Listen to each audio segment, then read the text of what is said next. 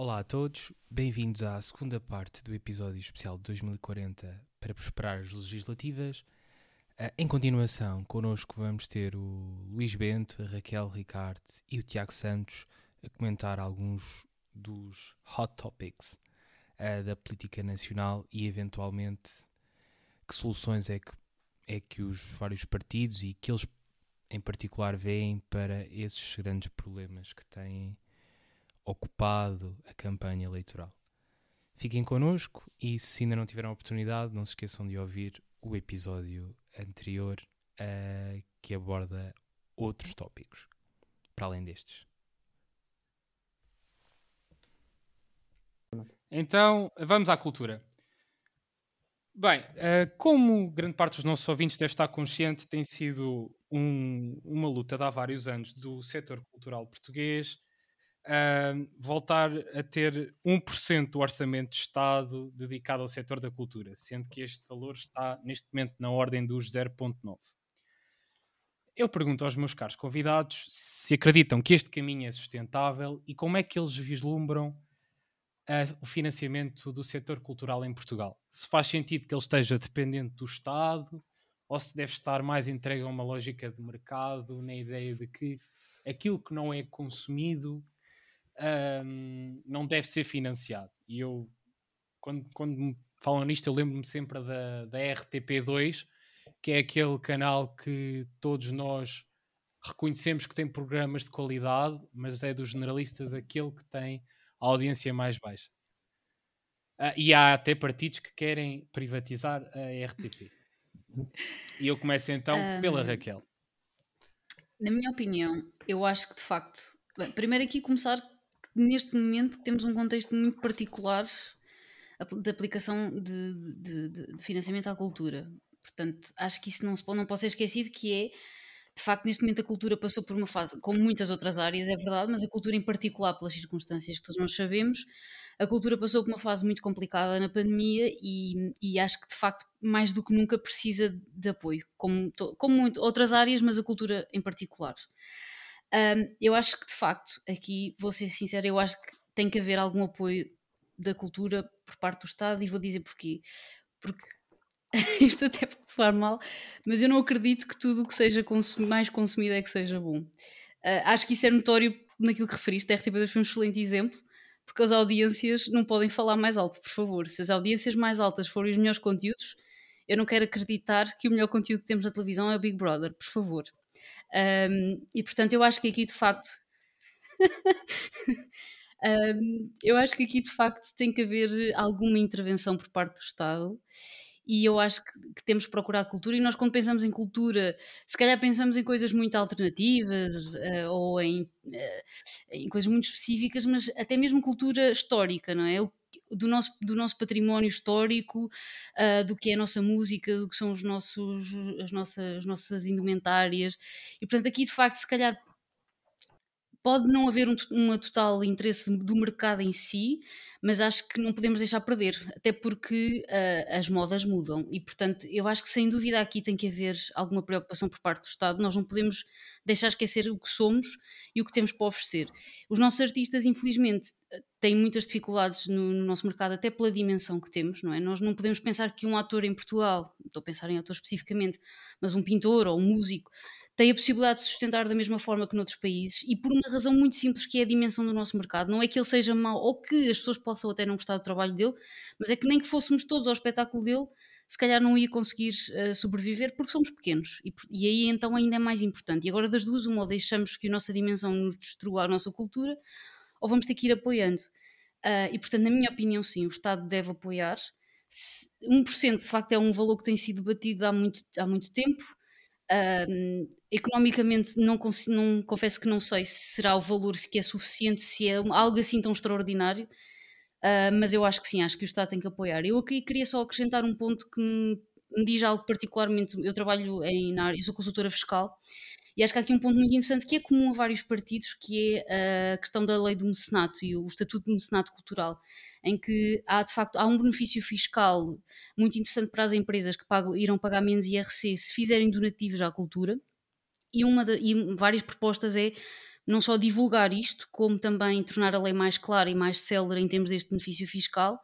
E, portanto, se calhar aqui a permitir aqui um, um meio termo, não é? em que o Estado de facto acaba por contribuir porque irá receber menos, menos IRC, mas também dar espaço às empresas para também ajudarem, se assim o entenderem, e, se, e aqui também um bocadinho o mercado a funcionar, porque vão, vão fazer donativos para aqueles que acharem que os merecem, mas portanto também pode ser um caminho para ajudar a nossa cultura. E portanto aqui saliento este ponto não só porque é uma questão com que eu lido no meu trabalho e que não é suficientemente aproveitado e posso dizer que não é, porque muitas empresas não o conhecem ou um, a lei não é muito clara em alguns aspectos, mesmo principalmente que entidades é que são incluídas neste contexto de mecenato cultural.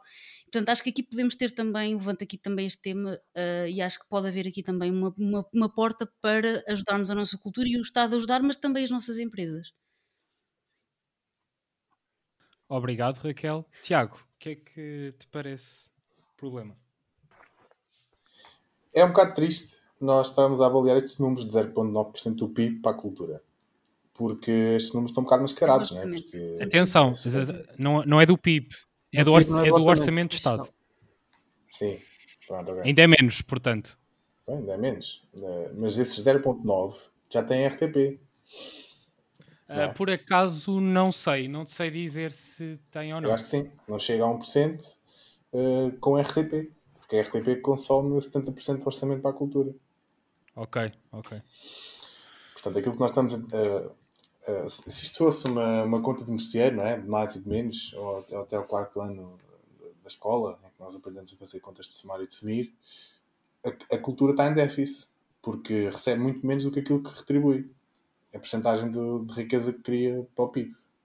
Portanto, a cultura tem vindo sucessivamente a perder poder uh, e contribui muito mais do que aquilo que recebe. Portanto, não há motivo nenhum para, imaginem, chegar aos 5, 6, 7% do PIB, de riqueza gerada em, com agentes culturais, e o retorno ser 0,9% do orçamento.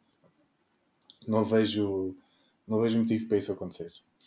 Uh, muitas uh, economias, uh, economias europeias começaram a investir na cultura como uma, uma forma de crescimento alternativo, é? uma, uma, economia criativa, como propriedade intelectual, como assim, uma série de, de, atividades que geraram ainda mais retorno.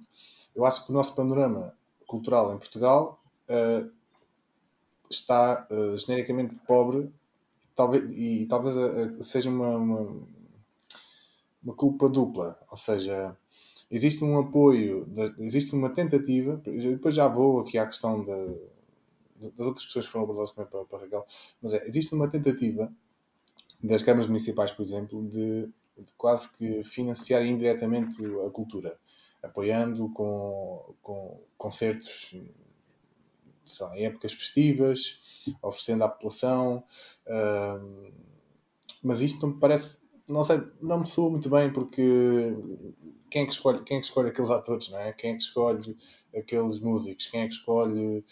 Parece um bocadinho assim seletivo, parece uma coisa um bocadinho estranha. Mas não, a cultura não, é, não, não pode ser reduzida só a isto, quer dizer, em Rio Maior houve agora uma tentativa, do, com a introdução do, do, teatro, de fazer chegar a cultura às freguesias e de haver uma participação, uh, uma dinamização cultural, porque a cultura também é isso, também, também, também somos nós, também é a forma como nós interagimos, comunicamos, trabalhamos uh, e vivemos numa determinada sociedade, isso também é, somos agentes, nós próprios somos agentes culturais do ponto de vista da, da, da financiarização da RTP, pá, eu sou eu, claramente contra a ideia da privatização, da privatização da RTP e acho que o, que o modelo de financiamento através do, do, sharing e das sondagens e das. Desculpa, das sondagens. Agora são tantas sondagens. da, dos, não é do share, é da, das audiências. É, é, um bocado, é um bocado enganador porque, porque nos leva sempre, do ponto de vista da ótica de mercado, que é uh, a, competi a competição por audiências uh, que há uns tempos a SIC foi pioneira numa tentativa de promover quase a venda de conteúdos uh, sexuais explícitos nas novelas a partir das 11 para, para, para arrebentar com, com, com, as audiências. Depois aparecem programas como Big Brothers, depois aparecem programas como Quintas com os Agricultores e não sei o quê. E de facto, a única televisão que, que oferece um serviço que é público é a RTP. Porque tem documentários históricos tem, uh, mantém uh, uh, o traço daquilo que foi, numa perspectiva do, do documentário, de poderes dar a, a, tua perspectiva não é? com, com programas de educação, como, por exemplo, da língua portuguesa, de comunidades lusófanas, que tem, por exemplo, programas interessantes e tem esta plataforma online da RTP Play que mais nenhuma outra plataforma oferece, quer dizer, aquilo é um serviço Netflix de altíssima qualidade, com, com documentários, filmes, séries, gravações, séries de autor, séries de documentários portuguesas que estão ali disponíveis para qualquer pessoa poder ver, quer dizer, não, não tem que estar ligado a uma televisão, a um telejornal. E, e o, próprio, o próprio noticiário uh, é ele próprio de melhor qualidade, na minha perspectiva, claro melhor qualidade porque tem tendência a ser menos para. Quer dizer, ele tem que competir com os outros, porque aquilo é um bocado o show-off, não é? Mas não é tão sensacionalista ao ponto de quase como a, como a CMTV, ou como o Canal Crime, ou como a CNN, não haver sequer a mínima preocupação daquilo que estão eh, a passar na, na, em rodapé, quer dizer, erros ortográficos, a banalização do erro, a banalização da parvoíce, do, da mentira, da, da, quer dizer, ir atrás da, quase de arrufos pessoais, como, como se isto fosse notícia. Eh, desvirtuou-se um bocadinho o papel da, daquilo que é a comunicação e a RTP é um agente importantíssimo como quase guardião da, da cultura em Portugal. É óbvio que os outros agentes fora a RTP recebem muito pouco. Quer dizer, quem é que hoje em dia vai para atores? Eh, vai fazer o quê? Vai trabalhar para, para lá a féria? Se não for para ele, vai trabalhar para mais quem? E isto é o, é o paradigma atual. Não quer dizer que tenha que ser assim. Obviamente, nós temos um, um problema de mercado e isso, isso é importante. Não, nós não podemos olhar para nós e pensar, não, nós temos pessoas suficientes para, fina, para, para, para financiar este tipo de modelo. Mas tem que se começar por algum lado, ou seja, uh, fala-se sempre no interior. Uh, é importantíssimo haver um, uma, aproxima, uma aproximação cultural através de espetáculos, de, de peças, de, teatro, eh, de interação com as pessoas, de, de musicais, que, que, que, tem que ser financiado. E se eu tiver 50 pessoas em, em Porto Alegre, essas pessoas também têm, têm, direito, têm direito a ter acesso à cultura. É? Agora, como é que se financia isto? Volto a dizer, se, se, se este, uh, se este, não queria chamar de departamento, mas ajudem-me lá com o termo se esta, a cultura é o quê? Como é que o categorizamos? É um, um é um agente. Um agente. Se, se, se, se, a cultura contribui mais para o PIB do que aquilo que, que, que recebe, e estima-se que contribui cerca de 3, 4 vezes mais do que aquilo que está afeto em orçamento, é completamente injusto a verba não ser maior. Até porque vai ter esse tal efeito multiplicador que muitas vezes os, os economistas gostam, gostam de falar. É pá, sim, uh... depois é tudo uma questão de escala, que é, se nós pensarmos, por exemplo, nos grandes agentes culturais que estão em Lisboa, pá, os, os ótimos alive, os, os, é, os, os concertos de Norte, de norte Sul, Rio, Rock Rio, quer dizer, é, isso é, é, pronto, é um evento. Tem ali umas bandas, são alguns, a maior parte deles são estrangeiros. Há ali uma tentativa de promoção de, de, de bandas portuguesas, como a, a FNAC tentou fazer isso. Mas é, são eventos um bocadinho esporádicos. Não, não tem consistência. Claro. Luís, acreditas neste efeito multiplicador uh, do valor da, da, cultura no orçamento de Estado? Um, claro que acredito. um, acho que a cultura é um investimento, mas, mas não, quero, não, quero, não quero estar a pensar na cultura nessa lógica. Uh, para mim, a lógica da cultura não, não, é, não é mercantilista, nem, nem ter que dar lucro. Um, primeiro tópico que, penso, que falámos aqui foi a questão do, do mercado versus Estado um, no financiamento da cultura. Eu acho que não preciso dizer qual é a minha opinião em relação ao, ao mercado resolver este problema, não é? Um, se fosse assim, só tínhamos museus em Lisboa e no Porto, pois o resto não. do país era um deserto. Um, não disso. E acho que não podemos pensar na. na... Pois não, pois não, lá está. Um, a verdade é que, como e os meus colegas, tanto o Tiago como a Raquel, um, disseram quase tudo aquilo que eu, que eu, que eu, que eu tinha pensado dizer. É uma pena que não, aqui, não esteja aqui ninguém da Iniciativa Liberal um, ou do Chega que queiram vender a cultura toda uh, e acabar com tudo que não dá lucro. Porque já vi que há aqui algumas questões em que a Raquel e o Tiago inclinam assim um bocadinho para a esquerda. Um, Pá, sou social-democrata, para ter essa matriz. Por isso é que eu acho que não devia estar no PST, mas é, é discussão Não, mas é bom, Ah, é isso é bom haver Ah. é, é bom haver esta base eh, comum a todas as ideologias políticas, se assim quisermos. Ahm, Sim, eh, mas a questão é que há claramente partidos que têm no seu programa privatizar a RTP. Exato. um, Acabar com a RTP2. É, é um, estranho, eu confesso que é estranho, ainda por mais que nós pensarmos o que é que, por exemplo, o, o quão ajudou, o quão ajudaram os meios de comunicação social a eleger um certo senhor do outro lado do Atlântico, chamado Donald Trump. ah, Exatamente, exatamente. E eu estava a pensar noutro, mais a sul. Ah, também. ok, também, também, também serve para o exemplo. ah, Portanto, a questão.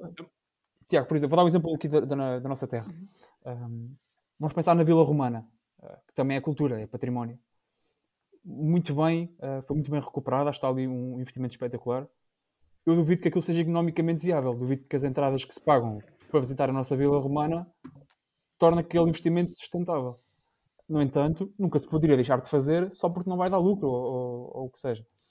Um, felizmente já temos o Ministério da Cultura, houve uns anos em que, em que nem isso quiseram ter, uh, por uma questão de austeridade e mais não sei o quê.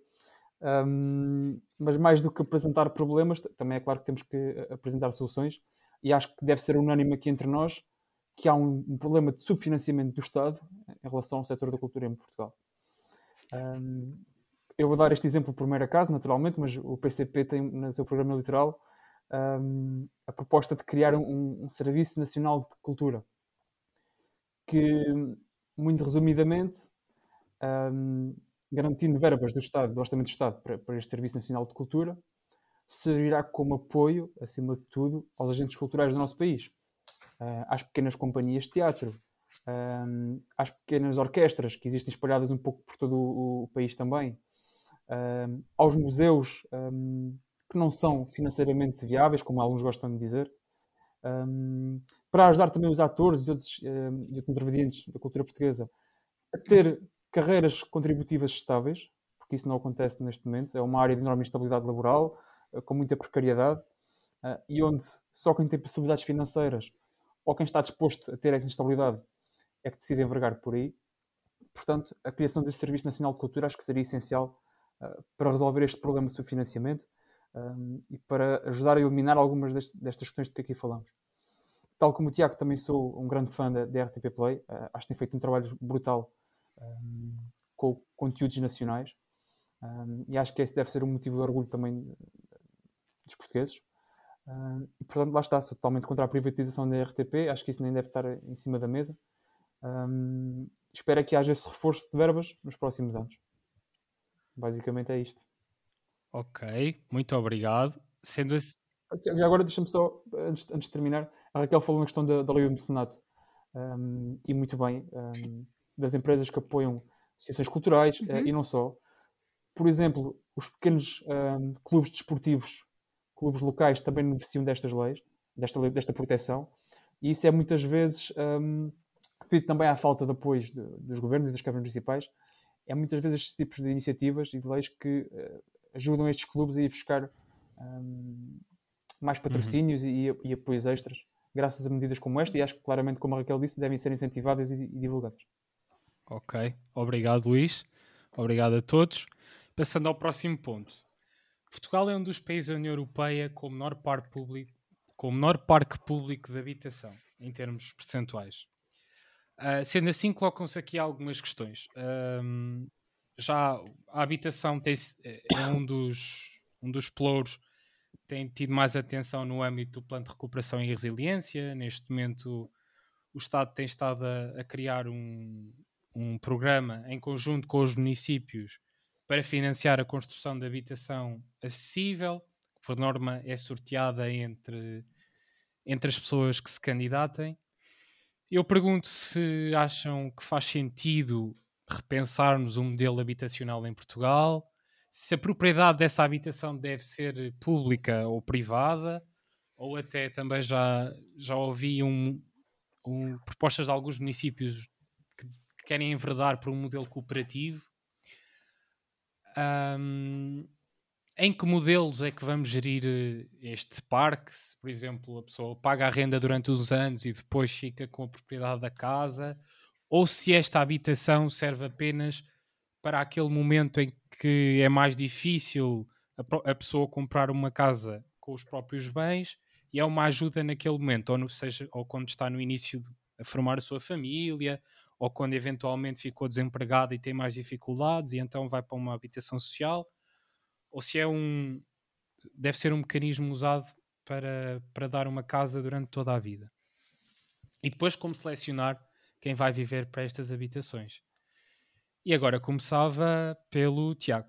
Epá, eu confesso que esta é das questões que mais tenho pensado nos últimos meses. Acreditem ou não, e não tenho, não tenho uma solução mas tenho algumas, algumas, algumas respostas que poderia dar por, por já ter pensado mais ou menos no assunto. Se nós olharmos para a Constituição da República Portuguesa, a habitação é um direito. Ponto. Se nós olharmos para o mercado de habitação, a habitação é um privilégio. Portanto, há aqui uma incompatibilidade entre aquilo que é a possibilidade de ter uma casa e aquilo que são as. Uh, aquilo que é a lei constitucional como é que o mercado evoluiu? Já sei que o Luís a seguir vai dizer que a culpa foi na altura do, Cavaco e depois é da Cristas e depois é não sei o quê e depois não sei o que mais.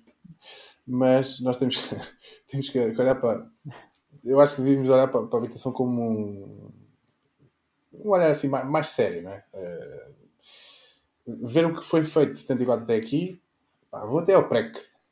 É? Para ver o que é que aquelas cooperativas, as cooperativas de habitação o esforço que foi feito nessa altura para haver, para haver habitação pública. Não confundir habitação pública com habitação social, que na pergunta pareceu um bocado que o Tiago estava, se a pessoa tiver dificuldades financeiras, vai para uma casa, não sei o quê. Não, isso é completamente contra, contra, contra isso. Eu acho que a habitação pública uh, tem que ter um. devia ter em Portugal um papel uh, preponderante. Porquê que nunca teve? Nunca teve porque as rendas eram baixíssimas antes de 2012. As pessoas viviam em Lisboa pagavam 20 euros de renda. Quem estava preocupado em regular a habitação? Ninguém. Uh, e hoje em dia, e aliás, o, o, aquilo que é considerado como um direito é das, das únicas poucas fontes de rendimento que uma família em Portugal tem para ter uma renda alternativa. Ou porque aluga os quartos, ou porque herdou uma casa e consegue pôr no mercado de arrendamento, ou porque comprou a preço baixo, remodelou e agora tem tem, consegue pagar a renda, a, a prestação que, que tem do empréstimo e consegue ter o ativo no mercado. Portanto, é, é passar daquilo que deveria ser uma, um direito para estarmos a gerir uma carteira de ativos. Como é que, eh, onde é que nós chegamos? A malta que nasceu ali para 90 até 2000 está lixada. Eh, não, não, consegue, não consegue ter um mercado a responder-lhe, a dizer assim: não, mas tu pá, se te esforçares muito, pá, tu vais conseguir. Vais trabalhar, se tu tiveres um bom emprego, depois se tiveres um bom emprego, tens um bom salário, as, as deduções de IRS comem logo aquilo que tu pedirias para uma casa. Se nunca, se, nunca chegares lá, nunca vais conseguir eh, poupar o suficiente para conseguir ter uma casa em condições. Então, uh, alguns mais liberais dir-te-ão, pá, então, mas vai para um sítio onde consegues pagar a casa. É, claro, depois vou trabalhar em Lisboa e, e, e viver em Bragaça, porque é o único sítio onde não consigo pagar a casa. Portanto, olhando isto do, do, ponto de vista menos pragmático, e, ou, ou melhor, do ponto de vista menos atual e do ponto de vista mais pragmático, as habitações a preço controlado são praticadas pela Europa fora. Não é uma coisa, uh, é, uma, é uma medida, diria até, uh, protecionista, de, de, de, intervenção direta do Estado, mas tem que ser. E porquê é que tem que ser? Porque é justa e é socialmente aceitável e é socialmente uh, equilibrada. O que é que eu quero dizer com isto? Na Alemanha, por exemplo, existem indicadores de cálculo do preço da renda. Tu estás inserido dentro de Berlim, não podes praticar o preço que te apetecer. A tua casa custou 100 mil euros, mas tu agora vais cobrar uma renda opa, como se ela tivesse custado 2 milhões. Não, tens indicadores uh, de localização, de renovação, de eficiência energética, de preço do solo, e aquilo no final vai-te dar uma renda. A habitação pública que eu acho interessante é o ativo ser sempre do Estado. Ou seja, não haver a possibilidade uh, de, ser, de, ser, convertida no final. Não, não, importa. Ou seja, haver um contrato de arrendamento, mas em que uh, a posse seja sempre pública. Porque senão o que é que acontece? No final de vida, o teu contrato, e vamos imaginar que fazemos, a pessoa faz um contrato de 50 anos com, com o imóvel, no final, no final de 50 anos o imóvel passa a ser seu. Já está disponível para ir para o mercado, que foi construído a preços acessíveis, se calhar com, com benefícios fiscais do ponto de vista de, de, dos materiais, e depois é colocado no, no mercado super inflacionado se o mercado estiver completamente desregulado. Quer dizer, não, parece que isso seja justo. Parece-me que sim, tem que haver um aumento da oferta para fazer essa regulação. E essa regulação da, da, do ponto de vista da oferta, da, da, oferta disponível, regular ali uns 30%, ou se calhar até devia ser menos, os países de hoje têm menos, uh, eh, 20% do peso do teu salário para pagar a casa, depois podes investir o teu esforço noutras coisas. Olha, é, é, investir em cultura, investir em educação, investir em formação, investir uh, no, no que te apetecer. Portanto, esse modelo de que a pessoa vá para ali quando está em necessidades económicas não me parece, não me parece funcionar bem há muitas câmaras municipais que estão, por exemplo, no modelo T1, não é? Pessoa, o jovem vai para lá, mas depois se quiser constituir família já não tem a possibilidade de ter habitação, habitação pública. Também é um bocadinho, pronto, é, uma, é um início.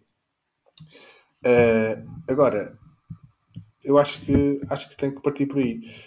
Mas, do ponto de vista da especulação, pronto, que é só aqui que, que a dona quer entrar, eu acho que o que está a faltar aqui é mais regulação do, do regulador, ou seja, da entidade reguladora, deve ter em atenção a especulação que é feita de forma propositada uh, pelas empresas imobiliárias, tendo a entender que são essas as principais responsáveis, que compram grandes imóveis por atacado, não põem no mercado e fazem os preços disparar. Isso já não, é, novo, não é novo. Nessa Europa fora acontece. Uh, e tem que, ser, tem que ser combatido, porque nós não temos falta de, falta de casas em Portugal. Isso é uma ideia que está completamente. Não há falta de casas. Há, casa... há mais casas do que há pessoas para ter casa. Só que, parece, há pouco mercado eh, de arrendamento e construção nova é uma coisa que não está acessível a todos. Portanto, é um tema complexo. Desculpa lá estar aqui um bocadinho à volta, mas é, mas é, é bastante complexo. Eu já sei que visões mais à esquerda é expropriar as casas todas e, e Luís, o que é que achas? Respeitando a, propriedade privada. Quem vai ser o primeiro? Privada, Quem vai ser o primeiro a ver o seu, a sua casa expropriada? Vamos expropriar os, os palacetes do Ricardo Salgado? Esse já devia ter sido há, há muito tempo. Um, mas acho, acho, que se o Tiago lesse o, programa eleitoral da CDU, se calhar ainda mudava sentido de voto até uh, E falaste aí a questão, por exemplo, do, das doações do IRS. Já agora, só aqui um parênteses, a CDU defende a redução das contribuições para o IRS nos escalões mais baixos e intermédios. Se isso é um problema que te afeta, tens aqui a solução. Um, mas também tens a flat tax. Também tens a flat tax. Ah, Como é que é fazes é isso, Luís? Como é que é? Uh, pronto, falando da habitação, não é? Um, o Tiago disse bem que há que fazer a diferenciação entre habitação social um, e habitação pública. Habitação, a habitação social é aquele tipo de habitação que é feita para dar respostas urgentes a casos urgentes. Um, famílias que, por diversas uh, condições socioeconómicas, sociais, uh, precisam urgentemente daquela habitação, então tem ali uma resposta pública uh, ao seu problema. Mas à partida não será definitiva. No caso da habitação pública, essa pode eventualmente vir a ser definitiva. E eu aqui sou um grande fã, por exemplo, do modelo dos comunistas austríacos, uh, cujo parque de habitação em Viena é perto de 60% de habitação pública. Um, isto acontece por, por, vários motivos. Podemos ter dois tipos de habitação pública e não habitação social. A habitação pública que é co construída para estar disponível no mercado de arrendamento a rendas acessíveis, ou habitação que é construída para ser vendida a, a custos mais baixos do que aquilo que o mercado um, coloca. Um, este é, o, é, um caminho que tem vindo a ser feito, por exemplo, em Lisboa nos últimos anos, da construção de mais habitação pública dessa disponibilização dessa habitação uh, para os lisboetas, mas acho que esse é um problema que afeta um bocadinho todo o país e não só os grandes centros urbanos. A Terra Maior sofre uh, inclusivamente com isso. Eu acho que esta deve ser uma habitação, lá está, que, que é construída pelo Estado, são imóveis públicos do Estado, não, fa não faz não, problema se é do Estado Central ou se é através das câmaras municipais. Aliás, fiquei muito contente por saber na última Assembleia Municipal que o nosso Presidente de Câmara faz intenção de investir em habitação pública um, nos próximos anos. Uh, acho que é uma boa notícia. Um, e lá está, a habitação que é colocada a preço mais baixo para dar resposta àquilo que o mercado não consegue resolver. Para combater a especulação imobiliária, por exemplo, um, e acho que aqui também é um ponto interessante. Uh, como o Diago disse, há mais casas do que gente, uh, e um problema grande são os fundos imobiliários, uh, que mantêm na sua carteira dezenas ou centenas de imóveis, muitas vezes fechados e não disponíveis no mercado de arrendamento, para promover, lá está, essa especulação e o aumento dos preços generalizado um, destes imóveis. Um, como estava a dizer, em Viena, por exemplo, 60% do, do parque habitacional foi construído ou teve de alguma forma apoios, do, do, apoios públicos. Um, as famílias fazem contratos de longa duração uh, com um preço de arrendamento mais acessível e no final desse prazo, ou imaginemos que a pessoa, a sua qualidade de vida melhorou e quer sair, quer ir para outra localização, para uma casa mais cara. Pode sair e deixar a casa, por exemplo, aos filhos, um, aos familiares diretos, um, de forma a garantir que, essa, que esse direito se mantém. Um, e acho que isso para mim é, é um bom projeto. Uh, acho que era isso. Sim. Raquel? Eu, este tema é Tiago, particularmente Raquel, sensível Raquel, claro. para mim, porque nasci nos anos 90 e porque trabalho em Lisboa. Um, e de facto isto é, é, é aqui eu não quero viver para Bragança. Vivi viver para Remaior durante E não a queres ir pandemia, viver para Bragança. Ela, ela trabalha agora parcial e é possível. Sou uma privilegiada no sentido em que posso estar a viver em Remaior e ir trabalhar a Lisboa ocasionalmente. Até quando é que isto vai ser, não sei. E portanto, de facto, eu tenho sofrido muito na pele este tema em concreto. Uh, a questão dos apoios existem, mas cá está, é mais uma vez, é um bocadinho aquela história das bolsas, não é? Que é, há aqui um nível intermédio em que não é possível. Eu, sou uma privilegiada nesse sentido, em que nunca me qualifiquei para qualquer tipo de apoio, mas o que é certo é que o meu ordenado ia na totalidade para a renda que eu pagava. E, e só conseguia sobreviver porque não, não sou uma pessoa só. Tinha um outro ordenado a contribuir para o agregado. Como é que fazem as pessoas que estão sozinhas? Não sei. Vivem com os pais ou alugam um quarto, uh, ou arrendam, peço desculpa, arrendam um quarto, uh, muitas vezes em condições que não vamos por aí. Portanto, isso logo era um primeiro ponto que eu queria dizer, que é não só em termos de habitação, não falar só de rendas, mas falar também das condições uh, estruturais, muitas vezes, que estamos a ver. Eu já vi coisas medonhas. Um, eu acho que de facto aqui há também um tema de regulação das condições de habitação. Um, são colocadas muitas vezes no mercado e são, é permitido haver habitação em condições que não são sequer dignas e que possam ser dignas de uma capital, portanto, eu falo muito em particular de Lisboa, que eu conheço, mas de uma capital de um país da União Europeia possam haver pessoas a viver em condições degradantes e, e, e isto é colocado no mercado e a preços absurdos, acho uma vergonha mesmo. Isto é público, está, está em todas as imobiliárias e é fácil ir ver. E já vi coisas que não há descrição possível, até atentatórias da própria saúde pública. apenas para dizer isto. Portanto, de facto, há aqui um tema muito grande na habitação, a começar pela regulação não só do preço, mas das condições. Em termos de preço, o Tiago levantou aqui o tema da Alemanha.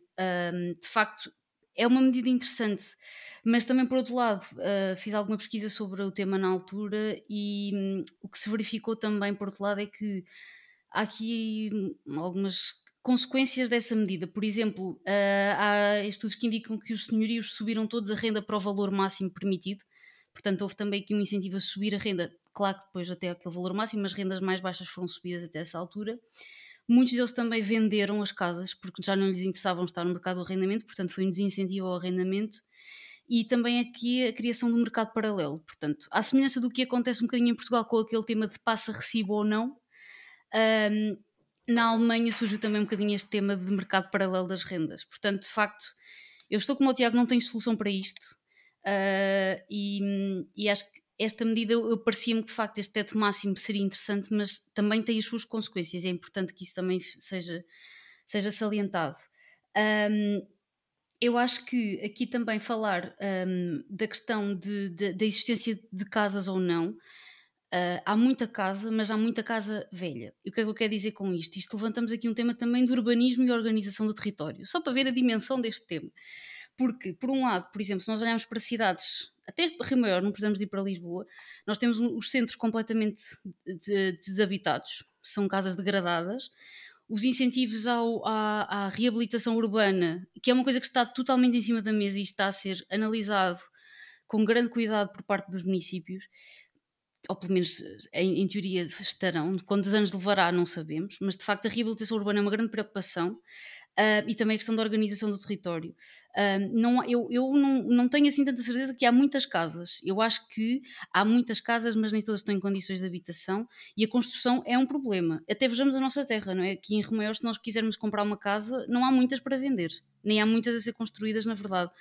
Portanto, Uh, Porquê é que isso será? Eu acho que foi, é uma consequência do, do, que veio antes, não é? Da crise, da construção que tivemos nos últimos anos e, houve, e a, a, falta de mão de obra. Podíamos entrar aqui por muitos de, de, temas, mas de facto a habitação tem aqui vários problemas, uh, não só de especulação, de regulação do mercado, mas também de existência de habitação, porque eu acho que não é assim tanta, ou pelo menos em condições de habitabilidade.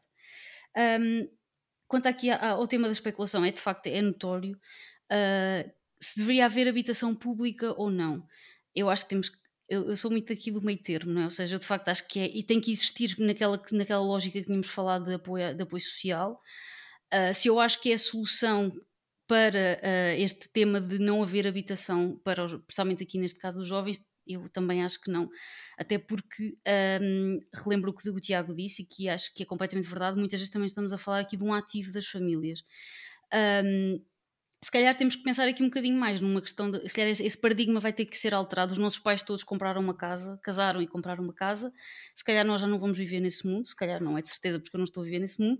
Uh, e portanto, se calhar temos que alterar aqui um bocadinho o paradigma, mas o, casa, o imóvel não deixa de ser um ativo, não deixa de ser um ativo que poderá vir a trazer rendimento, nem que não seja para nós, para os, para os nossos herdeiros no futuro. E, portanto, eu acho que a habitação pública também não será o caminho. Qual é a solução, então, em suma? Não tenho também. Tenho muita pena. Adorava trazer aqui a grande solução para o tema da habitação em Portugal. Acho que é um caso muito bicudo em, vários, em várias dimensões, sem dúvida.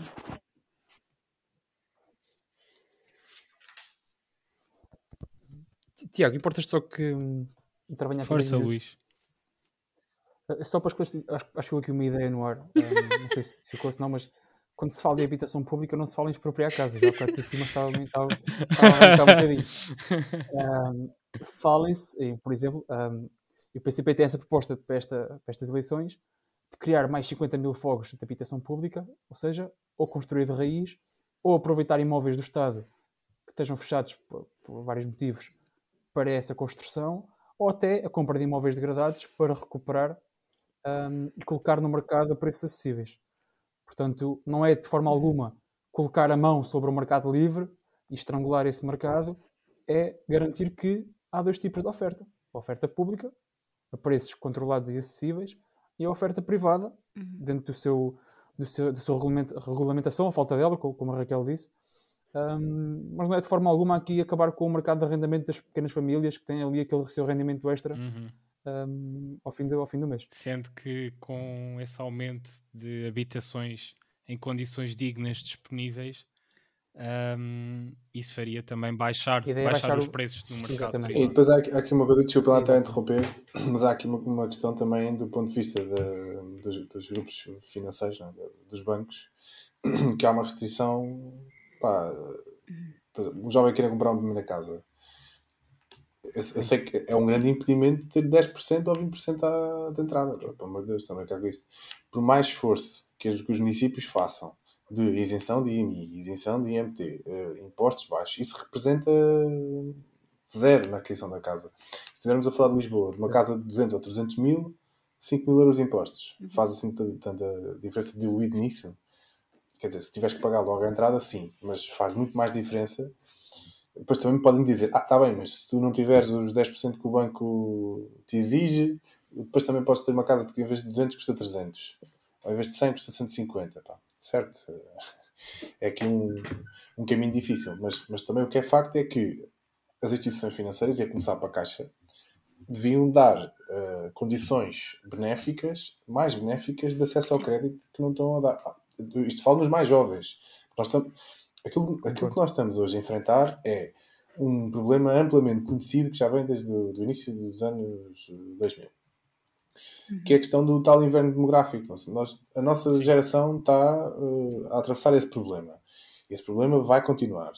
E nós, nós isto é, uh, existem borda, uh, benefícios fiscais para empresas, cooperativas, associações, mas para, para os jovens que querem constituir família, têm um acesso ao mercado muito mais dificultado. Têm baixos rendimentos, têm uma grande exigência de entrada e têm condições de pagamento. Para já têm trabalhos mais precários, não, é? não conseguem garantir a mesma. não têm condições sólidas de, de acesso. E no, na intervenção pública não tem que ser necessariamente, uh, pode ser também neste tipo de questões, que é haver, por exemplo, uma negociação coletiva, parece sindicalista, mas, mas a questão é uh, uma negociação. Eu, eu bem digo. Não, não, mas a negociação nas, nas marcas, porque isto, isto acontece em todo lado. Se, se nas empresas, quando uhum. negociam um seguro de saúde, se eu for sozinho, um Zé vai ao banco e diz eu quero um seguro de saúde, está bem, custa 60 euros, mas se for uma empresa tem 40, o mesmo seguro. Claro. Portanto, aqui é uma outra alternativa. E eu, eu, não, eu não resisto a, eu não resisto a trazer aqui um argumento que eu sei que é um pouco populista, mas é, a mim faz muito pouco sentido como é que bancos andaram durante anos a emprestar Sim. milhões de euros sem exigirem qualquer garantia a quem quer que fosse. E depois perdoaram as massas insolventes desses bancos, ou até os próprios bancos, perdoaram essas dívidas de milhões e agora que é para emprestar meia, meia dúzia de milhares de euros a jovens que querem, que querem construir o seu futuro, exigem-lhes uma. Um... Ainda bem, ainda bem que o Tiago pega nesse ponto, que, que acho que é importante pegar por ele para defender, por isto exemplo, para tudo, o controle público da banca. Ah, Eu não iria tão longe, não é? Colocar, colocar a banca ao é serviço é da sociedade. Eu não iria tão longe, é, mas... interesses amigos. Para a habitação. Era só na ideia que para, dá, para a transição energética. Dá que pensar, a habitação dá que pensar. Tudo, é só uma questão que dá que pensar. Uh, o próximo tema, o próximo tema uh, que eu gostava de trazer uh, à baila é um que se pode explicar num momento. E basicamente invoco o tempo em que os dinossauros habitavam a Terra e a dada altura eles veem um asteroide a chegar perto da nossa atmosfera e começam a gritar uns para os outros: Oh my God, the economy! Don't look up. don't, look uh, up. don't look up. E portanto, um, muito simplesmente é as alterações climáticas são incompatíveis com o crescimento económico. Qual, a qual é que faz sent sentido dar prioridade se é realmente necessário dar prioridade a algum deles? Um, gostaria de vos ouvir neste ponto também. Uh, okay. E vou começar agora um, desta vez é pela assim, Raquel. Eu acho que eles não são. Eles. Quando falamos de um, vamos ter que falar noutro, desculpem. Eu acho que é assim, se nós se o ideal, o ideal neste momento, para nós revertermos a situação em que estamos, que é inegável, era nós todos pararmos de andar de carro, pararmos de consumir carne, pararmos de nos vestir, para... ou seja, era voltarmos, talvez diria à pré-história. Isso era o radical e era o que seria, se calhar, necessário. Isso resolvia o problema, sem dúvida nenhuma. É? As emissões paravam, acabou. A poluição uhum. acabava. Só que isso não é possível, não é? Ou seja, nós temos que ser realistas com aquilo que é a nossa civilização e o ponto a que chegamos. É um ponto mau, é verdade, mas é o, é, é o ponto em que estamos. Então vamos ter que começar a repensar aquilo que, te, que, que temos agora. Um, sem dúvida nenhuma, a forma principalmente como a nossa indústria funciona, mas não só, mas a nossa indústria funciona, está a contribuir negativamente para isto, ou seja, é grande parte da culpa está nas nossas indústrias. Então, se calhar, em vez de uh, vamos ter que começar a repensar um bocadinho nisto, mas não é fechando-lhes as portas, porque isso não é possível, não é? Uh, isso ia ser o fim da nossa civilização, desculpem, mas é verdade. Eu acho é que um, naturalmente e, e espero que a tempo, eu acho que a tempo, mas calhar cientificamente não é verdade. Eu acho que, até, que, que naturalmente as coisas vão se alinhar nesse sentido e digo-vos porquê. As coisas estão a ser pensadas, eu falo muito, uh, principalmente em termos da União Europeia. Claro que se nós formos para o, fora da União Europeia e falarmos de outras economias subdesenvolvidas, como é o caso, por exemplo, da Índia e da China, o, o paradigma pode ser um bocadinho diferente, mas vou falar naquilo que temos agora em mãos, que é Portugal e a União Europeia. Uh, e nós não nos podemos esquecer nunca da nossa posição na União Europeia. Isto é muito importante, porque às vezes queremos tomar medidas de uma ou de outra maneira, mas não nos podemos esquecer onde estamos enquadrados. E de facto, cada vez mais estas medidas estão a ser pensadas. E eu acho que, de, a nossa geração já diz: eu não vou adquirir isto, ou não vou comprar, ou não vou apoiar esta indústria ou esta empresa em particular se ela não respeitar estas medidas. E eu acho que cada vez mais este, este caminho vai acontecer. Ou seja, eu acho que eles não só não são, são, não, hum, desculpa, são inseparáveis e não se anulam mutuamente. Eu, vou, eu não vou comprar uh, um produto que eu sei que é feito e está a poluir os oceanos, por exemplo. E eu acho que isto vai ser, vai, vai ser inevitável. Um, tem que ser urgente, isso é, isso é inegável. Um, ou seja, o que eu quero dizer com isto é as coisas não se anulam, mas não podemos negar que isto tem custos. Okay? As indústrias estão a ser brutalmente penalizadas por terem uhum. que fazer estas intervenções. Eu, por exemplo, conheço em particular a indústria cimenteira, tem feito um trabalho muito grande, algumas empresas portuguesas têm feito um trabalho muito grande uh, para alterar, por exemplo, as suas chaminés que estão a emitir, para ver a questão dos transportes, e isto está-lhe a ser custoso, isto está-lhe a custar muito dinheiro, mas eles, as empresas estão a fazer esforço, e porquê? Porque sabem que os consumidores vão deixar de lhes comprar se eles não o fizerem. E portanto, eu, eu acho que eliminar totalmente ao dizer uh, que isto é preciso, é fechar tudo, agora já estou a ir até para outro partido, que é o PAN, não é? Aquelas proibições todas, isto não, não é possível. É claro que é, uma solução, mas não pode ser neste contexto. Isso era aquele mundo ideal que não existe. Um, e portanto, o que eu acho é que é possível fazer e não só é possível, como vai ter que acontecer. As empresas vão ter que o fazer, porque senão os consumidores vão deixar de consumir. E se não for nesta geração, na nossa é sem dúvida. Quantos nós é que vão continuar a consumir coisas sabendo que estão a poluir ou que as emissões são X e Y? Depois há outra questão que é a penalização, não é? Vamos chegar a um ponto em que os nossos. Portanto, vamos ter que pensar, e já existe isso também. Uh, penalizar em termos fiscais, não é? Pensar na questão de a empresa que mais polui uh, ser penalizada por isso. Uh, pode ser um incentivo também às empresas a reinventarem-se, porque é isto que tem que acontecer, as uhum. empresas vão ter que se reinventar. É, é, inevitável. E portanto o mercado, cá está, o Luís não vai gostar disso, mas o mercado também vai, ter, vai estar a funcionar aqui. Vai mesmo, e já está a começar a acontecer. Quantas marcas não foram já, uh, não tiveram já que se reinventar e alterar totalmente o seu paradigma porque estavam a perder consumidores por, por não respeitarem certos parâmetros de, de, de respeito pelo ambiente. Portanto, agora cá está. Isto implica tudo uma regulação e um controle, não é? Porque nós também sabemos que muitas vezes a marca XYZ diz que a roupa é de uma coleção verde e vai saber, está a ser feita no Vietnã por criancinhas e a poluir todo o rio e é tudo mentira. Portanto, isto implica aqui um esforço grande, não é? Um esforço grande de controle disto, mas, mas eu acho que é possível. Tenho essa esperança e quero ser esperançosa nisto.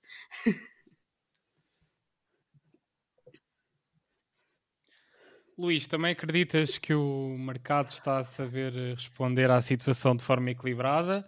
Ou achas que esta visão de que provavelmente a empresa nos está a mentir e a explorar as crianças no, no Vietnã e a poluir o rio é mais generalizada do que aquilo que nós possamos pensar? Um, sim, isto era uma discussão que dava aqui. Bem sei, bem sei. É muito mais abrangente que aquilo que podemos, estar, podemos ir aqui a falar. E para não me querer alongar também, muito resumidamente, eu acho que uma economia de mercado com uma produção anárquica, um, cujo objetivo é unicamente a obtenção do lucro, nunca vai poder ter preocupações com o ambiente ou com, ou com a melhoria da qualidade do ar ou da limpeza dos rios, etc. Eu acho que só uma economia planificada que dê resposta às necessidades da população sem uh, colocar em, casa, em, em causa uh, a exploração dos nossos recursos naturais é a única solução para, para este problema. No entanto, dentro das limitações que temos, dentro da economia que temos e do sistema que temos, há claramente mais que pode ser feito e o Estado tem que dar o exemplo. Por exemplo, todos os edifícios públicos já deviam ser uh, quase exclusivamente um, dependentes apenas de energias renováveis, com, com os painéis solares e, e outras fontes. Uh, isso ainda não acontece. A eficiência energética no, no Estado ainda não, não, é aquela que deveria ser para dar o exemplo aos privados. Nós sabemos que quando o Estado toma a iniciativa e dá o exemplo, os privados, na maior parte das vezes, acabam por ir atrás um, e seguir o mesmo paradigma concordo também com a Raquel que há benefícios e, e incentivos que podem ser uhum. dados. Um, ou benefícios fiscais ou penalizações fiscais, consoante um, as opções que queiramos tomar. Mas também vimos, por exemplo, aqui no, no Rio Tejo, uh, Fabrióleo, ali na zona de Abrantes, que tanto polui tem poluído e até ao momento as consequências foram poucas ou nenhumas. Um, e por, pelo resto do país temos exemplos destes. Aqui na nossa Serra da Aire Candeeiros, vemos as pedreiras a esburacar e a explorar, a deixar as escombreiras cada vez mais altas e o controle parece ser muito pouco ou inexistente. Uh, não só da Câmara Municipal, mas também do Parque Natural e, e de outras entidades competentes. Ou seja, quando o público não toma a iniciativa, o privado também não, não vai um, só, por ser, só por querer ser muito benfeitor.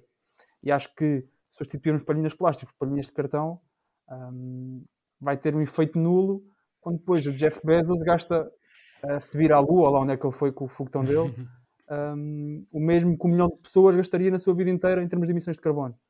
Um, esta anarquia, por exemplo, é, a mim faz-me confusão e daí eu achar que o nosso sistema de produção, o nosso modo de produção, não vai dar resposta a esta, a esta questão. Tiago, por favor. Sim, é, pá, é interessante ouvir alguém ligado à CDU que está muito, que é o caminho para a anarquia, dizer que a anarquia faz confusão. Portanto, aqui já estamos num, ponto, num ponto em que concordamos. Não, mas eu, eu só quero dizer. É social-democrata. É social-democrata, é. Está bem, está bem. O caminho para a anarquia, afinal, faz confusão. Mas pronto, cada, cada um. É assim, eu uh, tenho que dizer uma coisa: não há economia verde, pá, isto é, é ponto final. Uh, o capitalismo verde não existe. A nossa existência não é verde, nem nunca obrigado, vai ser. Obrigado, camarada Tiago. Não é camarada Tiago, pá, isto é assim: uh, o que nós. Uma economia planificada é a base de construção da União Europeia. Eu não sei qual é que é a dúvida disto.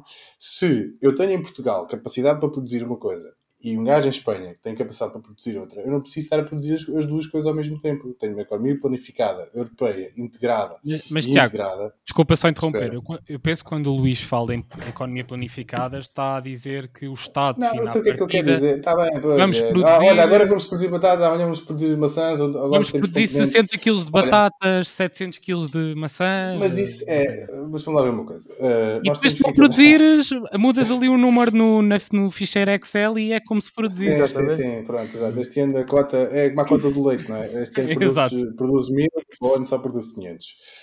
Esta planificação foi um esforço da União Europeia. O, é, o, o nosso sistema capitalista uh, não é verde. E agora a discussão é se nós estamos num, num, num sistema capitalista ou ultraliberal e não sei o que. Pronto, isso é uma discussão filosófica. Mas se nós formos à, à, à poluição mundial, os dois maiores responsáveis pela poluição mundial, a Europa tem regras apertadíssimas de controle eh, da poluição. Eu trabalhei numa cimenteira, eh, eh, na maior portuguesa, eu sei perfeitamente, eu, eu trabalhava na indústria, na indústria extrativa. Aquilo que o Luís estava a dizer, de, de, das pedreiras. As pedreiras são, são, são reguladas, são fiscalizadas, têm plano de exploração, obedecem à Direção-Geral de Geologia e Minas, têm uma série de requisitos que têm de ser cumpridos. Ou seja, não se anda aqui a brincar com isto. Uh, nós em Portugal temos uma regra muito apertada de, de, de regulação, quer ao nível da REN, da Reserva Ecológica Nacional, da Reserva Agrícola Nacional, temos planos regionais de ordenamento do território, temos planos nacionais de ordenamento do território, temos a Agência Portuguesa do Ambiente, ou seja, o que não falta são regras e burocracias do ponto de vista da nossa pegada ecológica, a Europa, em, em comparação com o mundo, não está assim tão mal.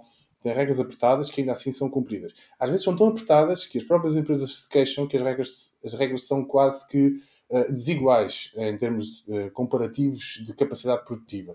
Nós hoje temos o, o todo o tecido produtivo na China. A China é hoje de longe o país que mais. O país, o país sim, o continente mais, asiático, o país que mais, que mais produz, que mais emissões produz, porque tem lá concentrada toda a, a capacidade produtiva até de empresas norte-americanas. Os, Estados Unidos também poluem que, que, que Deus me valha. As economias emergentes poluem muito menos, são muito mais rudimentares, mas é porque pronto, tem lá to todas as empresas das grandes multinacionais lá presentes se nós formos para a nossa dimensão, que é avaliar o que é que é verde, o que é que não é verde, o que é que é isso da economia verde é óbvio que existem uh, situações que nós podemos melhorar. A nossa pegada ecológica, começar logo, por exemplo, pela, se começarmos pela alimentação, né? quem fala do consumo de carne, quem fala do consumo de soja, quem fala do consumo dos abacates, quanto mais, quanto mais nós comprarmos localmente, né? quanto mais nós formos ao mercado de maior, menor vai ser a pegada ecológica daquele alimento. Estamos a ajudar localmente, estamos a contribuir para uma economia uh, local, estamos a fomentar a nossa, a nossa produção nacional e ao mesmo tempo estamos a comprar uma coisa com uma pegada económica, uma pegada ecológica muito menor. Assim sucessivamente. Agora, à escala europeia, a Auto Europa é um bom exemplo disso. Nós produzimos os, os Volkswagen cá, produzimos a cabelagem, mas há outros que produzem uh, uh, a chapa e outros produzem a tinta e outros produzem. Não tem que estar tudo concentrado. Uh, portanto, isto que eu quero dizer é Obviamente que nós sabemos que temos um nível de vida que atingimos, um nível de conforto. E este nível de conforto tem um custo. O que nós temos que garantir é preço-benefício, ou seja, custo-benefício. É nós saber que, mantendo este nível de vida, o que é que nós podemos otimizar para ter um menor impacto na sociedade e no ambiente, indiretamente. Obviamente que poluição de rios não é aceitável, haver uma queima de biodiversidade não é aceitável, haver uma aposta nas monoculturas não é aceitável. Eh, quer dizer, são tudo questões uh, que são uh, muito bem debatidas. Né? Haver uma aposta, por exemplo, no abacate do Algarve é completamente anormal. A mesma coisa no sul de Espanha, a canalização da água do Tejo e que, que prejudica os agricultores da Lesíria. Quer dizer, são tudo questões uh, da maximização do lucro, como o Luís estava a dizer, porque se queres lucro não podes verde. É um bocado assim, mas o que é que nós podemos, o que é que nós podemos fazer do ponto de vista regional? Sim, é apostar um bocadinho mais na produção local, dentro daquilo que é, que é possível, mas depois também temos que atender à escala. Não é? Isso é possível de fazer no ponto de vista da produção, daquilo que nós somos uh, capazes de produzir, não é? a agricultura é uma das primeiras, mas depois, do ponto de vista económico e social, a Europa é, é, o exemplo perfeito dessa economia planificada. Uh, e, e faz-me lembrar disto... um, uma das medidas, só para completar aqui, lembrei-me que uma das medidas apresentadas no European Union Green Deal é justamente taxar as empresas externas à União Europeia na medida do impacto que os produtos que elas produzem e queiram vender cá uh, têm no meio ambiente. Lembro na altura até a China veio contestar porque era uma distorção ao mercado livre, etc. Uh, mas de resto é uma, é uma medida que me parece fazer todo o sentido, que é colocar as nossas, as nossas uh, as empresas da, da União Europeia a respeitar essas regras e garantir que não vão ter uma concorrência desleal que venha de outros países que não têm competência. Mas depois também tens que ver o, o que é que é isso, né? se, é, se é a empresa sim, onde é que ela tem a sede, se é onde é que ela tem de facto a sua, pois, a sua pois. ação. Né? Isso é de facto, e, e, é verdade, isso é, é, ou seja, aplicar. Com o café, esse... com o cacau, com o, abacate. Apl mas... Aplicar essas regras deve ser uma dor de cabeças. E então a Raquel, que aqui está, que, que trata do, dos impostos, que é consultora fiscal, deve saber isso melhor do que todos nós. O André Ventura? Uh, assim sendo, vamos passar ao último ponto. E eu tenho aqui um. É o último, prometo. É sobre. Eu não, eu não resisti a trazer este ponto, até porque eu queria mesmo picar aqui o Luís e então tinha que trazer isto Ui. porque eu achei isto surreal. Afinal, não é comboios. Desculpa. então não é, é comboios. comboios então. é, é comboios. Ah, mas eu gosto de comboios. Ah, bem, mas eu tenho aqui uma coisa engraçada que tu vais achar piada. Então, a ferrovia em Portugal tem estado relativamente na ordem do dia, muito embora tenha sido um pouco eclipsada pelo assunto da TAP, até porque o ministro que tutela a pasta é o mesmo, eh, é o Pedro Nuno Santos que, que tutela as duas pastas. Portugal tem atualmente uma das uh, mais densas redes de autoestradas da Europa, mas uma rede ferroviária completamente decrépita, esgotada, com um traçado do século XIX. A juntar a isto, a CP tem uma frota também ela obsoleta ou perto disso, que precisa de grande reforço e ou substituição até ao final da década. O governo de Sante planeou investir 10 mil milhões de euros, incluindo fundos europeus, nos próximos 10 anos para inverter este paradigma desastroso. Um, como, como é, é, é, mais ou menos consensual o investimento na ferrovia em todos os, em todos os programas eleitorais. Uh, há um ou outro mais, mais ou menos descabido. Pessoalmente, aquele que eu achei mais interessante foi, ou pelo menos do ponto de vista técnico, o mais interessante foi, tenho, tenho que admitir, foi o da iniciativa liberal, mas eu gostava que atentassem a este ponto. Portanto, nós neste momento temos muitas das capitais de distrito que não têm ligação uh, ferroviária. Uh, e há umas que, que, têm uma ligação ferroviária, mas que ela é completamente incipiente, feita com comboios velhos e que não asseguram um tempo de viagem verdadeiramente competitivo. Um, o, no atual plano que o governo tem, ou, ou, quer desenhar o plano ferroviário nacional, pretende já ligar uh, todas as capitais de distrito por comboio. Uh, a iniciativa liberal tem já no seu plano todo, todo o seu próprio plano ferroviário nacional, como eles bem designaram. E eu chamo a vossa atenção para este parágrafo aqui que eu vou ler. A linha traz os montes, dificilmente demonstra... a linha traz os montes, portanto, cujo objetivo é ligar, é ligar Vila Real e Bragança ao Porto. Isto quer dizer que o Tiago e a Raquel poderiam passar a ir a trabalhar no Porto e estar a duas horas de Bragança e viver em Bragança, já podem comprar a sua casa em Bragança. A linha atrás dos montes dificilmente mostrará um nível de procura e de benefícios, diretos e indiretos, que possa justificar a sua construção, seguindo os modelos de avaliação de investimento tradicionais. Incluímos este, esta linha na proposta, pois, na realidade, é a única hipótese que existe para reconectar um imenso espaço do nosso país com a rede ferroviária que serve o resto do território. No limite, este será um custo que o país terá de assumir para compensar uma região foi desertificada após sujeição a décadas de abandono e desligamento do resto do país. No entanto, reforçamos, acreditamos que este eixo em particular coloca ao país a questão fundamental de saber se pretende olhar para o território como um todo ou se assume a sua desistência de duas capitais de distrito e da região traz os montes e Alto Douro. Eu agora não resisto, não, não resisto a, a perguntar ao Luís um, se, ele, se ele não surpreende o facto dos liberais terem apresentado uma medida que uh, não é uh, economicamente viável ou financeiramente viável. Um, uh, surpreender, surpreende um bocadinho, mas não é estranho que até eles admitam que o mercado não funciona, né? E pelo menos admitem isso, ainda bem. E, e, ainda bem que o fazem. Não foi propriamente isso que, que eles disseram. Não, foi, é, é um bocadinho. Se o mercado, se aquilo não é viável, eles não fariam, na teoria. Mas vão ter que fazer e admitem que não é viável financeiramente. Uh, mas pronto, admitem isso e, e, propõem isso e acho que é, que é uma boa proposta. Uh, acho que hum, é pena que há uns anos atrás, enquanto, enquanto uns andavam a desmantelar a nossa ferrovia, uh, agora felizmente aperceberam-se do erro, mas se calhar agora vai obrigar um investimento muito superior àquele que deveria, deveria ser feito se tivéssemos mantido o investimento um, naturalmente expectável. Eu acho que é unânime que a ferrovia portuguesa precisa de investimento. É preciso ligar todas as capitais de distrito um, por comboio, um, principalmente aquelas que ainda não têm. É uma, é uma, até por várias questões, uma questão de coesão territorial, por uma questão ambiental também, uma vez que o transporte ferroviário traz uh, benefícios principalmente em relação ao transporte aéreo, por exemplo, uh, e havia aí uma ideia muito um, que se falava muito, que era garantir que os transportes ferroviários saem mais baratos que os transportes aéreos, principalmente dentro do país ou até mesmo dentro uhum. da União uhum. Europeia, se estou enganado, acho, acho, que se chegou a falar disso.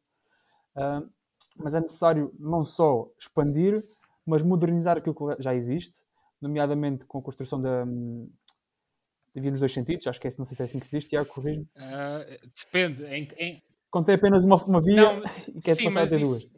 Eu não diria que esse é o principal problema da rede ferroviária nacional, mas sim, em alguns pontos. Certo. Há alguns pontos em particular que está, está muito congestionada e precisa de, de aumento Pronto. de capacidade um, nesse aspecto. Passando também pela eletrificação, dos troços que ainda não são eletrificados, para a construção de alta velocidade, não só Lisboa-Porto, mas Lisboa-Madrid e, e, e, outros troços, provavelmente relacionados à Galiza, por exemplo. Um, e também é importante garantir que o material circulante que é produzido e usado na ciclovia, na ciclovia não, na, agora confundi com o Carlos Moedas, um, na ferrovia em Portugal, é acima de tudo também mantido e produzido cá em Portugal. Um, e nós à esquerda temos essa visão que, de forma também a promover a indústria nacional e, e, a produção nacional, acho que esse tipo de produção pode e deve ser feita. Mas sabes, é, é engraçado, é engraçado que quando quando foi a apresentação do Plano Ferroviário Nacional por parte do, do Ministro Pedro Nuno Santos, o diretor do Sim. Plano Ferroviário Nacional disse que a construção desta hipotética linha, porque ela não, não é uma ideia nova, uh, até mesmo em níveis ambientais, provavelmente vai sair mais caro. Porquê? Porque a própria construção envolve custos e, e esses custos também têm, têm, têm, têm uma emissão de gases de estufa. Portanto, não é linear. Estamos aqui a falar de um investimento que realmente Uh, pode ser, uh, mesmo em termos financeiros, mas mesmo em termos ambientais, pode não estar, uh, pode não corresponder à, à, àquilo que se pode, pode pensar diretamente. E daí ser interessante. Foi, foi, como a Raquel, foi como a Raquel disse no início do debate: temos essa opção em construir ou então esquecer aquelas duas zonas do país. Exato. Um, e acho que isso não é uma opção, pelo menos para nós à esquerda. Um, mas pronto, acho que parte mais por aí. Sim, e, é interessante ver este lá está, é mais uma área em que pode haver consenso e, e é bonito que assim seja. A, democra a democracia só consenso, se consegue construir o... sob consensos. Sim, as clivagens poderiam aparecer ou na privatização, na privatização da CP, que acho que não aconteceu, ou na questão do número de operadores, um, por exemplo, mas isso colocava em causa a viabilidade também da CP, da própria CP. Um, pronto, é um debate mais, mais aprofundado que poderíamos ter noutra altura, só sim, falar de comboios. um, mas se há um ministro a quem eu reconheço mérito nas últimas legislaturas, é Pedro Nuno Santos. Um, posso apontar a mil e defeitos a este governo, mas reconheço mérito a Pedro Nuno Santos e, e tenho pena que esteja tão à direita. Raquel, concordas que o ministro Pedro Nuno Santos está assim tão à direita? Ou não? não. Ou não sei, qual é a tua visão não, que tens eu prefiro da, falar da ferrovia? Da ferrovia em, em termos partidários, uh, não, não ideológicos. Eu acho que aqui, desculpem lá, eu também por, por acaso por acaso, quando levantámos este tema, eu também fui ver, não tinha visto, não conhecia, não sou muito, não sou assim tão fã de comboios, uh, não por ter nada contra, mas não sou aficionada de comboios como o Tiago Jorge. Uhum. Uh, mas por acaso também fui ver essa apresentação e confesso, confesso que foi, foi interessante. Ou seja, ele levantou aqui um ponto que é, que é interessante, que faz sentido com o que estavas a dizer agora, que é o custo do ambiente, que de facto desconheço totalmente toda a jornação do como vai passar, obviamente, mas há de ter algum impacto ambiental, sem dúvida. Mas também temos que pensar no retorno para o ambiente que vamos ter. Ele levantou nessa apresentação em particular a questão da entrada dos carros em Lisboa, que até falava da linha de Sintra, que entravam cerca de 12 mil pessoas na hora de ponta, o que pode equivaler a cerca de 12 mil carros, porque vamos ser sinceros, cada um leva o seu carro. Portanto, se calhar. Diz, diz. Diz, diz, diz. Aliás, eu não sei, desculpa só interromper, Raquel, mas Sim. isto vê-se muito bem. Num dia em que há greve de comboios eu, ou de metro é o, em Lisboa, é caos. a cidade é eu, um pandemónio. Cá está, é um como caos. já disse, eu passei agora essa é fase. Um a cidade é um caos. Tem que ser. É. E somos, du somos duas pessoas num carro, já não é muito mal. Um, mas, mas é, é, é, assustador. É assustador e, e tu se, e, mas, e depois pensas, uh, o que é que eu posso fazer, posso fazer para reverter isto? Não há grande coisa a fazer, porque comboios não existe, não é? Vamos ser sinceros, não há. Uh, e autocarros, pronto, não é uma solução e, e, infelizmente não consigo ter horários para andar de autocarro. Portanto, eu e como muitas pessoas andamos de carro. E portanto, de facto, aqui o comboio pode mudar um bocadinho isto uh, e, e, de facto a construção ia ter um impacto ambiental, mas eu acho que pode compensar, não tendo dados para, para corroborar isso. Uh, eu, acho que, eu acho que temos que pensar nos dois lados, não é? Também do, do, do retorno que teríamos daqui. Um, só para dizer aqui o tema de, de, do programa da Iniciativa Liberal, escolheste esta frase e está interessante. Eu acho que temos que louvar aqui a honestidade que, que houve aqui por trás deste programa. Raramente são assim tão honestos connosco, acho eu, num programa eleitoral. E acho que esta frase está, este parágrafo está espetacular. E eu acho que é um bocadinho isto, de facto, sem dúvida, né? que é ok, isto não vai ter retorno, uh, mas queremos deixar isto. E é interessante que eles não tomam, eu gosto particularmente do facto de eles não tomarem uma posição, é dizer, olha, escolham, não é? Se vocês acharem que assim é, votem em nós. Portanto, acho que está, está bem colocado e foi bem apanhado, Tiago. Muitos parabéns. Fosse eles, é, eles e todos, não é? Na verdade, temos aqui um problema de honestidade. Nos, nos, nos, não, não interessa, não vamos por aí. Ah. Não, o, o programa está. Primeiro tem 600 páginas, portanto eu tem também. que ter alguma coisa para dizer lá, de facto. um... Exato, exato, exato. Uh, eu acho que está muito bem. Eu, em particular, a área da, da ferrovia está, está muito boa. Mas um, um partido que, que se dá este esforço de, e se vocês forem ver em uhum. particular, de, hum, de justificar os, os gastos, etc., e cada opção que tem. É, gostemos ou não das medidas, as medidas ponto, está, está, bem apresentado. Pronto. Um, e depois eu Exatamente. queria aqui também falar outro tema em, em relação à ferrovia, que é a questão das mercadorias e da, do aproveitamento dos nossos portos marítimos, não é? Que é eu acho que é fundamental e, e, e, a ferrovia pode permitir aqui uma abertura de nós temos, temos também um porto, ou dois, na verdade, que temos dois, o Porto Sines e o Porto Leixões, que podem ter aqui de facto um impacto enorme na economia. Podemos dinamizar os nossos portos, criar postos de trabalho e a ferrovia pode abrir portas uhum. a isso. Uh, cá está, portanto, mais uma questão de retorno, de investimento barra retorno que pode vir a trazer. Portanto, a ferrovia é um tema que não me apaixonava particularmente, mas obrigado, Tiago, porque de facto eu acho que temos que olhar para isto com atenção e, e, e é um tema extremamente interessante e, e, acho que é como dizes, parece-me a mim que há aqui até algum consenso, um, porque há, há, várias vantagens que são aqui que podem surgir daqui e acho que acho que é um bom ponto, de facto. Se calhar agora o Tiago vai discordar, está ali a suspirar tanto. Obrigado. Tiago. Epá, eu. Não, não, não vou discordar nada, não vou discordar nada. Mas queria só. Já está cansado de nos ouvir. Eu, não, estou tá cansado, mas eu, eu, epá, eu, eu vou ser rápido para não. Vou ser rápido, que é assim. Eh, vocês têm que se lembrar que em 1996 demorava-se 4 horas para fazer Lisboa-Algarve. Ok? Demorava-se 6 horas e tal para fazer, ou 8 horas para fazer Já dizia a Lisboa, música, não é? Bragança. Eh, e as autoestradas, exatamente, e as autoestradas, de facto, vêm completar uma falha de ligação eh, rodoviária que existia entre os principais eixos, se puderem chamar assim, eh, de conexão. Pronto. É verdade que nós temos uma grande malha de autoestradas. Mas é verdade que nós, na Europa, somos o país, e isto é que é o ponto inicial e fundamental para todos os pontos que nós tratamos desde, do, do- desde que começámos este debate, que é a questão do ordenamento do território. Nós não temos um país eh, ordenado do ponto de vista do território. Nós somos ordenados. Eu costumo brincar às vezes quando vou na Europa e digo assim: Olha, estou a passar a Espanha, quando estou no avião. Quando estou no avião e vou de dia. Noite, é ah, noite também dá. Olha, estou a passar a Espanha. Olha, estou a passar a França. Olha, estou a não sei o quê. E, e isto é notório do ponto de vista da organização, quer das cidades, quer das aldeias, quer, das, eh, quer dos municípios. Nós temos um povoamento muito disperso, temos um, temos um povoamento altamente polarizado em Lisboa e Porto e altamente litoralizado, e tudo o resto passa a ser paisagem.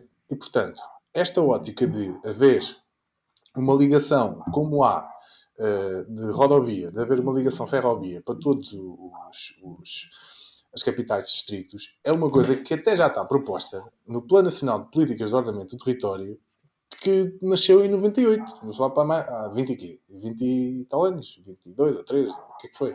Portanto, isto está tudo previsto.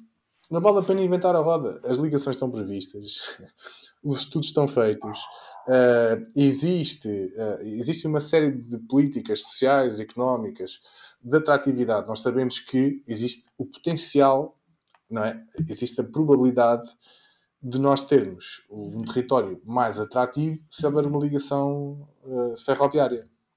E isso é verdade para Rio Maior, é verdade para as Caldas e é verdade eh, para Alcobaça ou para Santarém relativamente a Lisboa. Agora, eh, do, isto, eh, do ponto de vista do transporte dos passageiros, não é? Depois há a linha de alta velocidade. É óbvio que, do ponto de vista ambiental, o comboio nem se discute, é o melhor transporte. Mas, mas podemos cair no ridículo de fazer com que as ligações a todas as capitais, ou depois às- aos municípios ou aos distritos, se torne uma malha ainda mais densa do que, do que a rodoviária. Para mim, faria sentido haver, haver eh, ligações estruturais como estão previstas no Plano Nacional de Políticas de Ordenamento do Território. Acho que está, está, está, está bem conseguido as várias revisões e todas elas apresentam propostas de ligação norte-sul, eh, litoral, interior e até com, com, com Madrid e com a Galiza. E esse investimento não foi feito numa altura em que se optou por apostar no transporte, no transporte individual em detrimento do transporte público. Dentro do- das grandes metrópoles, por exemplo, pá, nós vamos a Madrid, Paris, Luxemburgo, pá, os transportes públicos são transportes públicos, não é? Estamos a falar de países mais, eh, de economias mais robustas, mas são, são mesmo públicos e as linhas funcionam. Essa questão da, da iniciativa, que a iniciativa liberal coloca eh, não é nada novo. Na nossa Constituição e na, E o Tiago, e o Tiago. a, a Raquel pode nos ajudar, que, que é da área de direito, mas, ou seja, está previsto que a, que a gestão da, da causa pública, não, o objetivo não é o lucro. Portanto, isto, as linhas que sejam mais eh, lucrativas terão de financiar as que são menos. Pronto, e no balanço, faz o, faz o balanço. Eu vou, eu agora, desculpa, desculpa vir aqui meter o bedelho e interromper-te. Mas sabem atualmente qual é o único serviço da CP que dá lucro? O único que é financeiramente rentável? Se a CP carga. Não. A CP Carga, aliás, até já foi, foi vendida. Agora é a depois, obrigado. Mas Another one. não, o único serviço que, que é financeiramente rentável é Lisboa e Porto. E falo de alfas e intercidades, apenas. Todo, é todo, o restante, todo o restante serviço da CP é maioritariamente deficitário. Ou seja, Claro. o, o Estado paga um subsídio à CP para ela ter comboios suburbanos, regionais e intercidades para as prestar serviço público. Ahm, sim, serviço público, sim, não está não tá em causa. Sim. Mas é subsidiado. Sim, sim. Um, para, e para Évora também. E o, o do Algarve lá no verão consegue, consegue ser. Pá, sim, mas Algarve, por exemplo, demora 3 horas, né? Porque não há, porque não há Se uma precisa de investimento, seja, é aquilo que Isso é o grande- é a grande falta. de Muitas melhor- melhores paragens e- carruagens, melhores linhas. Sim. Exatamente. É, é- é- vejam o ridículo. Vejam o ridículo a que chegámos. É, o, o estado atualmente da ferrovia em Portugal era como se nós tivéssemos só uma estrada nacional 1 que ligasse o norte ao sul. É neste momento o que Pois. há na ferrovia. Há uma estrada nacional 1. O que há na ferrovia, exatamente, o que há na ferrovia era o que, era o que existia na- nas, na- nas estradas em, na década de 90. Exatamente. Exatamente igual. Só que não se avançou, não foi essa a prioridade.